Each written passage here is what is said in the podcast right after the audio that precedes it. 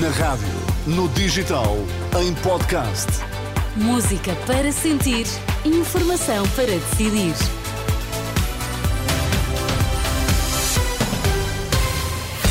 Vamos às notícias. Bom dia, Sérgio Costa. Bom dia, O que é que temos em destaque? Mourinho, despedido da Roma. Rui Tavares, em entrevista à Renascença, defende que excedente orçamental deve responder às necessidades sociais mais urgentes. Vamos lá à edição das 10 com Sérgio Costa.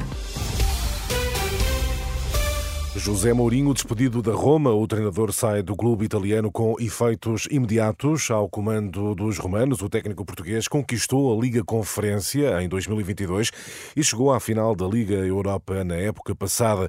Contudo, deixa a Roma no nono lugar da Série A italiana, a 22 pontos do líder Inter de Milão. Para o comentador da Renascença Francisco Guimarães, dois fatores contribuíram para o despedimento de José Mourinho: desinvestimento no plantel e o nas competições internas. Havia dois objetivos que Mourinho com certeza queria eh, atingi-los.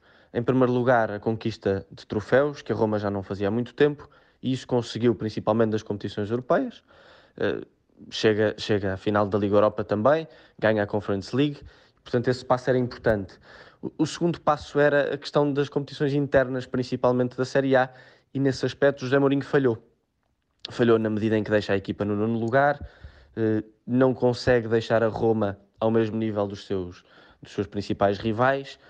Houve falta de investimento e aí não se percebe eh, porque é que isso aconteceu, mas o investimento acontece principalmente no primeiro ano e depois há um desinvestimento ao longo do tempo. Eh, o futebol praticado esta temporada ficou claramente aquém. Eh, A eliminação da Taça de Itália, e portanto, olhando para todas estas circunstâncias, eh, percebe-se que haja uma razão para Mourinho ser despedido nesta temporada, visto que conquistou, diria, 50% dos, dos objetivos, mas faltava qualquer coisa para a Roma ir além na Série A. Análise de Francisco Guimarães, comentador de Renascença, analisa o despedimento de José Mourinho da AS eh, Roma.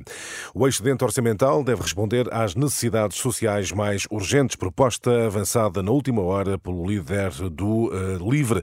Em entrevista à Renascença, Rui Tavares defende que o superávit das contas públicas, que resulta do sacrifício coletivo dos contribuintes, deve ajudar, em primeiro lugar, aos que, os que mais eh, precisam. Em vez de estarmos nesta situação de casa onde não há pão, todos ralham e ninguém tem razão, perceber que até há um bocadinho de pão, que é o tal superávit, tem de haver um plano para a redistribuição desse pão, indo primeiro onde é mais urgente, por exemplo, a crise que temos nos sem-abrigo, que é uma coisa urgentíssima de resolver, porque senão fica pior para as pessoas e pior para nós, porque uma coisa é uma família que perdeu o teto. Uma solução encontrada hoje significa vidas que, basicamente, eh, reencontram o seu caminho. Se vamos achar que vamos resolver isto daqui a dois anos, depois das pessoas estarem na rua dois anos, depois de passarem por uma série de problemas, é muito pior para aquelas pessoas e é muito mais caro para o Estado. Num outro plano, Rui Tavares critica o comportamento da Procuradoria-Geral da República no caso influencer, em particular o facto de o comunicado que envolve o nome de António Costa vir assinado pelo gabinete de imprensa. O líder do LIVRE fala de um caso que configura um, uma potencial crise de regimes certos da entrevista de Rui Tavares, o líder do LIVRE, na última hora, aqui na Renascença. Próxima convidada será Inês Souza Real do PAN na próxima quinta-feira às 9h20 da eh, manhã. Deixar de fora uns e abrir espaço a eh, outros é um processo eh, normal que acontece com todas as direções de todos os partidos. O deputado do PSD, Eduardo Pacheco, eleito sucessivamente desde 1991, reage desta forma à não inclusão do seu nome nas listas de candidatos do PSD em coligação na Aliança Democrática às próximas eleições legislativas. Para Duarte Pacheco, são as regras do eh, jogo que diz devem ser encaradas com total normalidade. Gosto muito do. Gostava, gostava e gosto, ainda, ainda estou em funções, daquilo que faço. Eh, e tentei dar sempre o meu melhor. Mas eh, eu tenho que compreender quais são as regras do jogo. Eh, e as regras do jogo são estas e temos que as eh, aceitar com naturalidade.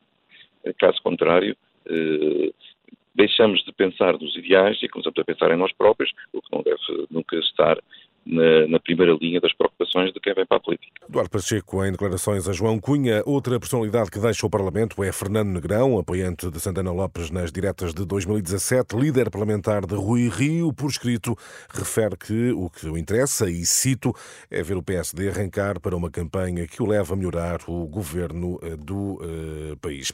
E a fechar, Teresa, a indicação, ainda na atualidade política, de que os partidos Aliança e MPT anunciam a formação de uma coligação para as eleições legislativas de março e o anúncio é feito esta manhã em publicidade publicada no Diário de Notícias. A coligação vai ter o nome de Alternativa uh, 21. Obrigada, Sérgio Costa. Resto boa terça-feira para ti. Até já. Até já.